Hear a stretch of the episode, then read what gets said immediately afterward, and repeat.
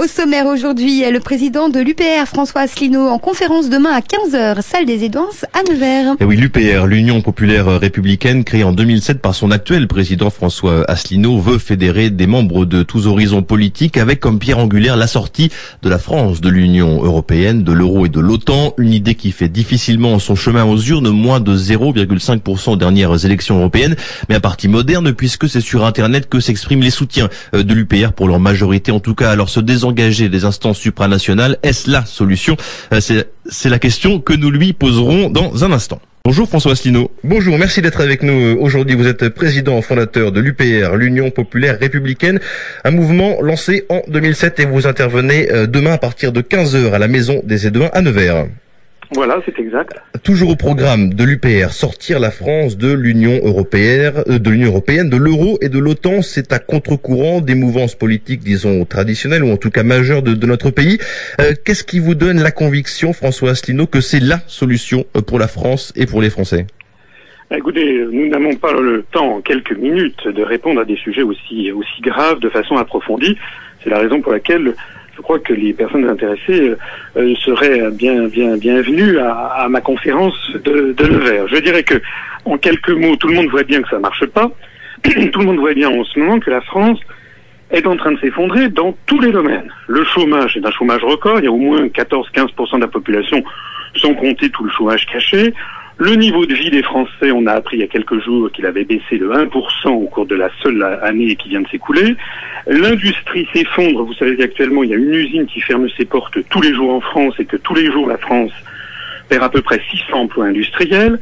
Les recettes publiques s'effondrent, le déficit public ne fait qu'augmenter, le déficit commercial bat des records historiques, et puis en matière internationale, ce n'est pas moi qui le dis, c'est l'ancien conseiller de M. Hollande, Aquilino Morel, qui l'a dit il y a quelques jours. Euh, la France est devenue le laquais, le toutou, à la fois des États-Unis et de l'Allemagne, et on est en train d'être entraîné vers des conflits terribles, voire presque une conflagration planétaire avec la Russie, sinon la Chine.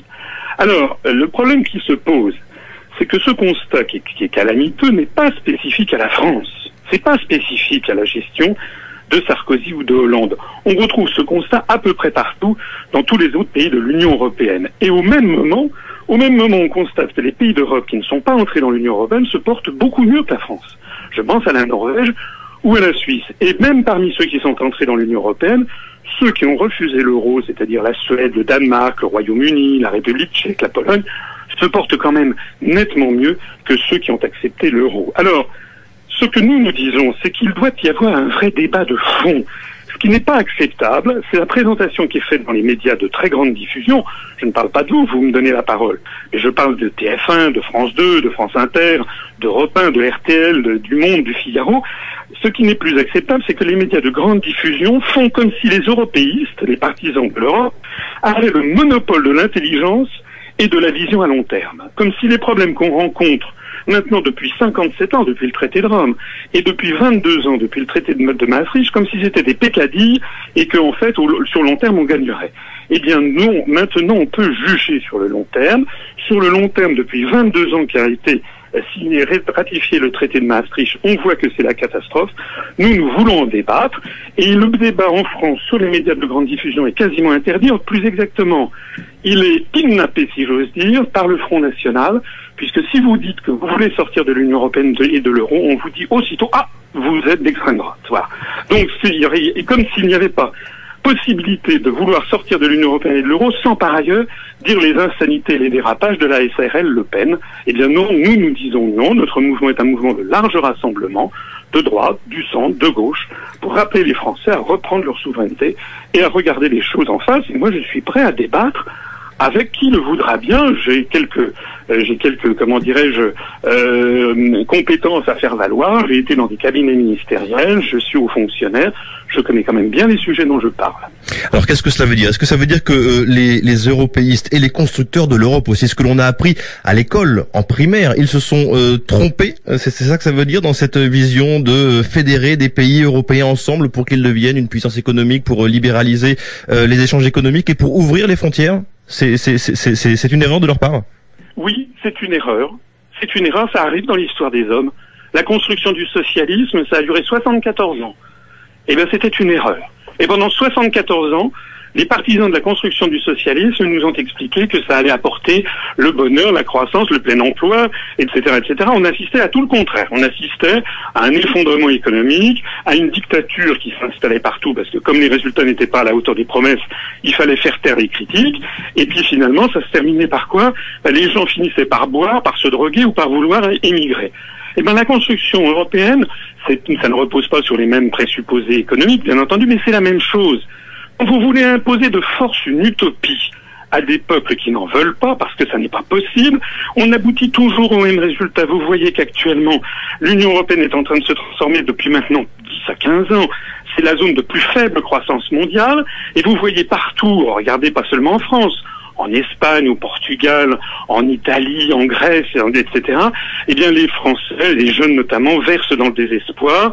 Ce qui se développe, c'est la consommation d'anxiolytiques, la consommation des drogues, puis les gens veulent partir. Voilà, nous en sommes à peu près dans la fin de l'URSS brejnevienne. C'est l'Union européenne telle qu'elle est. Il faut maintenant qu'on ait un vrai débat. D'ailleurs, ce que je dis, ce n'est pas une folie. Regardez ce qui se passe dans les pays scandinaves ou bien au Royaume-Uni. Au Royaume-Uni, ce sont des dirigeants du gouvernement actuel euh, euh, notamment euh, le ministre des Affaires étrangères, M. Hammond, ou le ministre, l'ancien ministre de l'Éducation, et qui sont les premiers à dire qu'il faut que le Royaume-Uni sorte de l'Union européenne. L'ancien ministre des Finances de Margaret Thatcher, qui est à la retraite maintenant, a dit la même chose. Alors ça veut dire qu'il y a un débat qui est autorisé, qui est possible dans d'autres pays d'Europe. Nous, nous devons avoir ce débat. Je me fais fort d'avoir un débat et puis d'entrer dans le détail. Parce que bien entendu, vous savez, les Français, on leur a dit, comme vous l'avez dit très justement, depuis le, depuis le début, depuis qu'ils sont petits, on leur dit que c'est formidable la construction européenne. Donc quand on vient leur dire qu'il y a des choses qu'ils ne savent pas, et voilà pourquoi ça ne marche pas. Évidemment, ça n'est pas, ça n'est pas agréable. Mm. Mais vous savez, il y a un, proverbe chinois que je, que j'aime, que j'aime bien citer, et qui dit les choses les plus pénibles à apprendre sont celles qu'on a le plus intérêt à savoir. Alors, euh, on parlait des euh, partis politiques tout à l'heure. Ceux qui sont au pouvoir, les grands décideurs, c'est-à-dire euh, les ministres, c'est-à-dire les chefs d'État, sortent tous de l'ENA. Vous avez fait l'ENA également. Est-ce que ça veut dire qu'on y est mal formé, qu'on n'est pas prêt à redresser le pays dans cette école d'administration? Alors, je ne suis pas là pour défendre les énarques. Je suis effectivement un ancien élève de l'ENA, mais je me permets de, de signaler que votre affirmation mérite d'être singulièrement nuancée. Euh, Monsieur Sarkozy n'est pas énarque. Effectivement, effectivement. Mais enfin bon, pour euh, pour euh, qui vient de défrayer la chronique. Pour une grande partie, ils le sont. Et, et, Monsieur Thévenoud était, était secrétaire d'État. Oui, mais Monsieur Thévenoud n'était pas énarque. Monsieur Cahuzac n'était pas énarque. Monsieur, donc, si vous voulez, on peut trouver des quantités d'autres exemples. Et puis, j'ajouterai autre chose. C'est qu'encore une fois, le problème de la France, je l'ai dit tout à l'heure, n'est pas seulement le problème de la France. Vous n'avez pas d'énarques qui dirigent la Grèce. Vous n'avez pas d'énarques qui dirigent l'Italie, l'Espagne, le Portugal, l'Irlande, etc. Donc si dans tous les pays d'Europe se pose le même problème, avec des degrés plus ou moins plus ou moins différents, puisque là il faudrait entrer dans les détails techniques, ce que je ferai d'ailleurs lors de cette conférence de demain à 9h, euh, bien entendu, la, la, la cherté de l'euro actuel pénalise bien davantage les pays du sud de l'Europe euh, que les pays du nord. Mais vous savez, même en Allemagne, la situation est loin d'être est loin d'être brillante. Et puis j'allais dire au, au, niveau de la Commission européenne, puisque c'est eux les vrais dirigeants, c'est la Commission européenne et puis c'est les élites euro-atlantistes, c'est Washington, Bruxelles, ce sont les commissaires européens. Là-dedans, vous n'avez quasiment pas d'énarques. Vous n'en avez qu'un seul, c'est M. Moscovici. Donc, euh, c'est, arrêtons de faire le, ce procès de, de l'ENA. Je ne suis pas là, encore une fois, pour le défendre. Hein. Euh, je dis simplement que c'est un, c'est un procès myope. Il faut voir plus loin. Ceux qui détiennent le pouvoir, ce ne sont pas les marionnettes que l'on présente aux Français. D'ailleurs, beaucoup de Français commencent à le comprendre. Tout le monde a bien compris que M. Hollande, en fait, n'a pas à peu près pris sur rien. C'est un bouchon de liège sur l'océan. Bon, ça c'est votre votre point de vue. Bon, pourtant, euh, l'UPR n'a pas mobilisé euh, les foules aux urnes, notamment lors du dernier scrutin européen, moins de 0,5%. Euh, comment est-ce que vous avez accueilli ce résultat? Est-ce que c'est un désaveu? Et quel était votre objectif pour ces élections? Écoutez, je pense que nous avons rempli notre objectif. Je ne vais pas dire, bien entendu, que le score que nous avons fait est un score admirable, mais ça n'est pas du tout un mauvais score, puisque les gens ne nous connaissent pas. Comment voulez-vous que les Français votent pour l'UPR, puisque l'UPR ne passe jamais nulle part, sauf dans les médias locaux comme le vôtre, que je remercie encore? Nous ne sommes jamais passés sur TF1. Sur France 2, mmh. sur France 3, on vous a vu sur, France Inter, sur Europe 1, sur RTS, sur RMC. On ne passe jamais nulle part. On, vous, a vu sur France 2 tout de même dans, dans, dans Envoyé spécial où vous dénonciez par exemple euh, la non, votre non-représentativité sur Wikipédia. Ça c'était une, c'était un truc très ancien. C'était il y a trois ans. Et effectivement, c'était une émission où on m'avait présenté d'une façon d'ailleurs un petit peu, un petit peu ironique. Ça n'a, ça n'a aucun intérêt en définitive. Ce qui est vrai, c'est d'ailleurs assez curieux, c'est que Wikipédia France m'interdit euh, d'avoir une, une fiche, alors que je rappelle qu'aux élections européennes, j'y reviens quand même. Certes, nous avons fait un score qui est un peu inférieur à 0,5%, mais c'est à la surprise générale, nous avons été présents dans les huit circonscriptions interrégionales, et nous avons fait davantage de voix que le NPA de M. Besancenot, dont on entend parler sur absolument toutes les, tous les médias. Donc la question qui se pose et que vos auditeurs devraient se poser, ça devrait leur mettre la puce à l'oreille. Comment se fait-il qu'un mouvement politique comme le nôtre, qui est réputé maintenant euh, sur la scène politique, il y a beaucoup de gens qui nous suivent. Hein. On sait qu'il y a 800 à 1000 journalistes qui ouvrent euh, chaque communiqué de presse quand on les envoie. Comment se fait-il qu'un mouvement comme le nôtre, qui est réputé pour ça, la qualité de ses analyses, l'irréfutabilité de ses analyses, je, je conseille aux, aux auditeurs d'aller sur notre site upr.fr ou sur notre page Facebook. Ils verront que nous avons des quantités d'analyses. J'ai des vidéos qui ont été vues plus de 150 000 fois, notamment une vidéo euh, sur la, conférence que je vais présenter euh, demain à, à Nevers. Comment se fait-il que notre mouvement politique soit interdit de Wikipédia, soit interdit de passer dans les médias de grande diffusion? Ça devrait mettre la puce à l'oreille de, de vos auditeurs.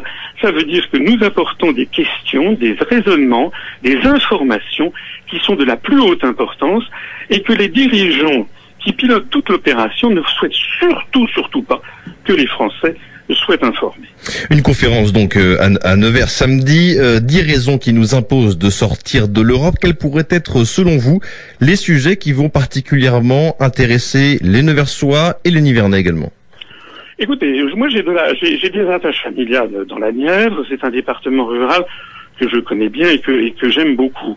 Je vais vous dire que les Nivernais, les habitants de la Nièvre, euh, sont des Nivernais, certes, mais ce sont aussi des Français comme les autres. Donc, ce qui va peut-être plus... Ils ont des préoccupations particulières. Voilà, ils ont peut-être plus de préoccupations, notamment en matière agricole. Donc, je leur montrerai comment l'agriculture est en train d'être détruite par l'Union européenne. J'en profite d'ailleurs au passage pour signaler aux auditeurs que l'Union européenne ne nous donne jamais d'argent. C'est notre argent qu'elle nous restitue en en prélevant.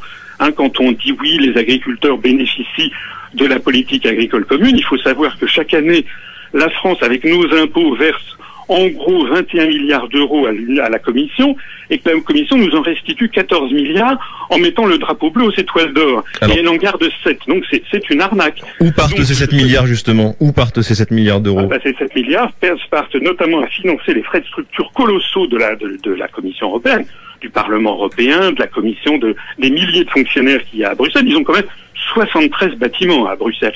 Mais ça sert aussi à faire les 7 milliards a à faire des opérations de transferts financiers pour le soutenir, les pays de l'Est par exemple, et ce sont les fonds dits de mise à niveau. Donc en réalité, nous subventionnons beaucoup de pays de l'Est, d'ailleurs pour qu'ils nous concurrencent, pour qu'en en particulier ensuite, ils récupèrent euh, un certain nombre de nos industries qui se délocalisent, je pense à la Slovaquie, la Roumanie, la Bulgarie euh, et, et, autres. Donc, ce, que je, dirais aux Nivernais, c'est, je, je leur montrerai comment fonctionne l'agriculture, mais je leur parlerai aussi des, de l'industrie et des, des, emplois, de la santé, des services publics, parce que les services publics sont en train d'être démolis, vous le savez, par l'Union européenne, de notre niveau de vie, on en parlait tout à l'heure, de nos retraites.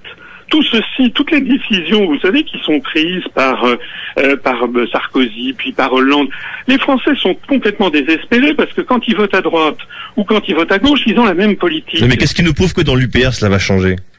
Eh bien parce que puisque c'est le même discours, parce que voilà, c'est le c'est le c'est le, le, même discours tenu par les par les partis politiques majeurs. C'est nous allons apporter du changement. Qu'est-ce qui prouve? Oui, mais mais eux ils apportent, ils prétendent apporter du changement sans jamais rien changer. Ce que nous nous disons, c'est que la France, elle est ligotée. C'est d'ailleurs l'objet même de cette conférence que je fais à Nevers, à la Maison des Éduins à 15 heures demain. C'est que j'explique euh, aux auditeurs, voilà les articles les uns après les autres, les articles des traités qui nous ligotent. Vous comprenez La politique en matière de retraite, c'est exigé par Bruxelles. La politique en matière de Banque centrale européenne, c'est exigé par les traités. La politique en matière internationale, le fait que la France soit devenue le larbin de l'OTAN, qu'on soit entraîné dans une guerre avec la Russie, c'est exigé par l'article 42 du traité sur l'Union européenne. Donc ce qui nous distingue, nous, de tous les autres partis politiques, c'est qu'on ne prend pas les Français pour des imbéciles, on les prend pour des gens intelligents et qui ont besoin de connaître et de savoir. C'est d'ailleurs pour ça que notre mouvement connaît un très vif succès. On va bientôt atteindre les 6000 adhérents parce que les gens qui nous découvrent, alors c'est vrai que c'est pas facile de nous découvrir puisqu'on ne passe jamais sur les médias de grande diffusion, mais lorsque les gens nous découvrent et qui commencent à voir nos les conférences, à lire les analyses, ils se disent tiens, tiens, tiens, mais là je découvre des tas de choses qu'on m'avait pas dites. Et donc nous, ce qui nous permet à nous de dire qu'on va changer les choses, c'est que la première chose que l'on va faire, c'est qu'on sortira de l'Union européenne. Il y a un article qui s'appelle l'article 50 du traité de l'Union européenne qui permet d'en sortir. On peut très bien sortir de l'euro, là aussi je l'explique dans d'autres conférences, les, les, monnaies plurinationales ont toujours fini par exploser dans l'histoire, les dernières en date ça a été le rouble soviétique, le dinar yougoslave, etc. Donc il est beaucoup plus facile de sortir d'une monnaie plurinationale que d'y entrer, donc on explique qu'on peut faire ça de façon sereine, juridique, l'article 50 du traité de l'Union européenne, et à partir de ce moment-là, je ne dis pas que par miracle tout va redevenir formidable, mais je veux dire qu'à partir de ce moment-là, on va récupérer les leviers de pouvoir. On va pouvoir enfin décider d'une politique conforme aux intérêts de la France et des Français, conforme aux intérêts de ces commerçants, de ces artisans, de ces entreprises qui ne peuvent pas être euh, actuellement, c'est très simple, hein. Si on continue comme ça, dans 20 ans, la France sera devenue un musée. Voilà. Parce que nous ne pouvons pas, même en diminuant drastiquement les charges sociales, nous ne pourrons pas être concurrentiels, être excusez-moi, vis-à-vis de, de, 3 milliards d'habitants qui habitent en Asie du Sud-Est, en, en, Inde, en Chine, etc. Euh, il faut donc faire autrement. Une question d'actualité, François Asselineau, une actualité fortement politisée ces dernières semaines avec euh, la démission du gouvernement Valls, puis la constitution d'une nouvelle équipe le, lendemain, le vote de confiance euh, au gouvernement mardi. Euh, quel a été votre regard sur cette situation? Je rappelle, et vous l'avez rappelé, que vous avez fréquenté les, cabinets ministériels, directeur de cabinet de Françoise de Panafieux 95, ministre du Tourisme, chargé de mission auprès du ministre des Affaires étrangères, Hervé de, de Charette en 1996. voilà, bon, on est au quatrième gouvernement. quel a été votre regard là-dessus? Que c'était nécessaire de présenter une démission la démission de, de Valls, de, écoutez, moi je trouve, je, vais vous dire de toute façon, euh, c'est un peu un épine phénomène. Euh, tout ça est pathétique. Le problème, le, problème de base, c'est que M. Hollande s'est fait élire, je pèse mes mots, sur une escroquerie. Il s'est fait élire en promettant aux Français ou aux États, notamment de gauche, que son ennemi c'était la finance. Bon, on s'est fait élire sur une volonté, avec le discours de M. Montebourg, qu'on allait voir ce qu'on allait voir, qu'il allait renégocier le TSCG, qu'il allait taper du poing sur la table vis-à-vis de Mme Merkel et autres. En réalité, il n'a même pas fait semblant de le faire. C'est-à-dire qu'à peine élu, il a immédiatement considéré que les promesses qu'il avait faites lors de la campagne étaient nulles et non avenues. Il s'est plié, c'est pas moi qui le dis, je le disais tout à l'heure, c'est Aquilino Morel, mais M. Montebourg l'a dit. M. Montebourg vient quand même de sortir un livre pour dire que M. Hollande ment tout le temps. Oui, les livres sortent beaucoup.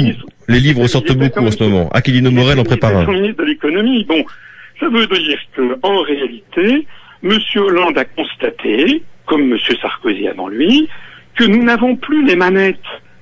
Nous élisons maintenant une marionnette. Le président de la République, et si demain on élisait Pierre, Paul ou Jacques, toute personne, tout chef de l'État restant dans le cadre de l'Europe actuelle, elle serait quelqu'un qui serait une marionnette. C'est d'ailleurs ce que Charles de Gaulle euh, disait, euh, disait dans les années 60 en parlant des Américains, que en fait, il s'agit d'un procédé de colonisation de l'Europe par les forces atlantistes et que nous avons maintenant des espèces de gouverneurs, le gouverneur de la province France, qui obéit aux directives de l'OTAN, de Washington et de Berlin, euh, pour appliquer des directives qui, qui, échappent totalement aux Français. Alors évidemment, les Français sont absolument furieux. Vous avez vu les sondages.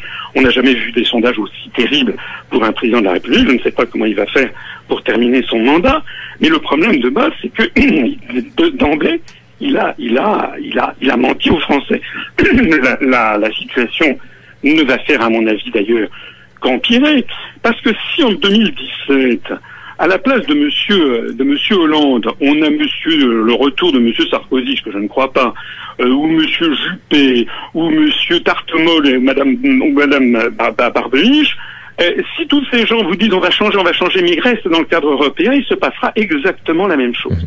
On a compris en tout cas le message François Asselineau, euh, sortir de l'Europe et vous tiendriez vos promesses euh, si vous parveniez à votre objectif en vous présentant aux élections européennes en, en 2017, vous allez concourir à nouveau? À l'élection présidentielle, oui, pas de nouveau, parce que je ne l'ai jamais été. Donc nous allons commencer d'ailleurs dans quelques semaines, nous tenons notre université d'automne euh, près dans un près de près d'Orange, dans le Vaucluse. Euh, nous allons, c'est un grand événement annuel de notre mouvement, et à cette occasion, eh bien, nous allons lancer une grande campagne de commencer à collecter pour collecter les 500 parrainages. Et eh oui, c'est là que va peut-être être la difficulté. 500 parrainages à collecter? Oui, les 500 parrainages, c'est une difficulté, c'est d'ailleurs une, une anomalie démocratique puisque c'est évidemment extrêmement difficile pour un mouvement politique qui, comme je l'ai déjà dit plusieurs fois, n'est jamais invité par les, euh, par les médias de grande, de grande diffusion. Donc comment voulez-vous que les maires parrainent un mouvement dont ils n'ont jamais entendu parler? Alors c'est la raison pour laquelle on a quand même beaucoup, bien beaucoup d'espoir, parce que de plus en plus les Français qui sont fatigués de ce qu'ils entendent sur les médias de grande diffusion, ils ont compris qu'en gros c'est une propagande de A à Z ou de A à Y, et bien maintenant vont s'informer eux-mêmes sur soit sur les, les, les, radios comme la vôtre, des radios locales qui sont beaucoup plus ouvertes au débat et à la démocratie, soit sur Internet. Et donc, progressivement, c'est comme ça que notre notoriété se développe. Nous comptons bien, effectivement, être présents non seulement à l'élection présidentielle de 2017, mais également avant même celle-là. Euh, nous serons très probablement présents aux élections régionales euh, de l'année prochaine, de 2015. Merci François Asselineau pour cette euh, conclusion.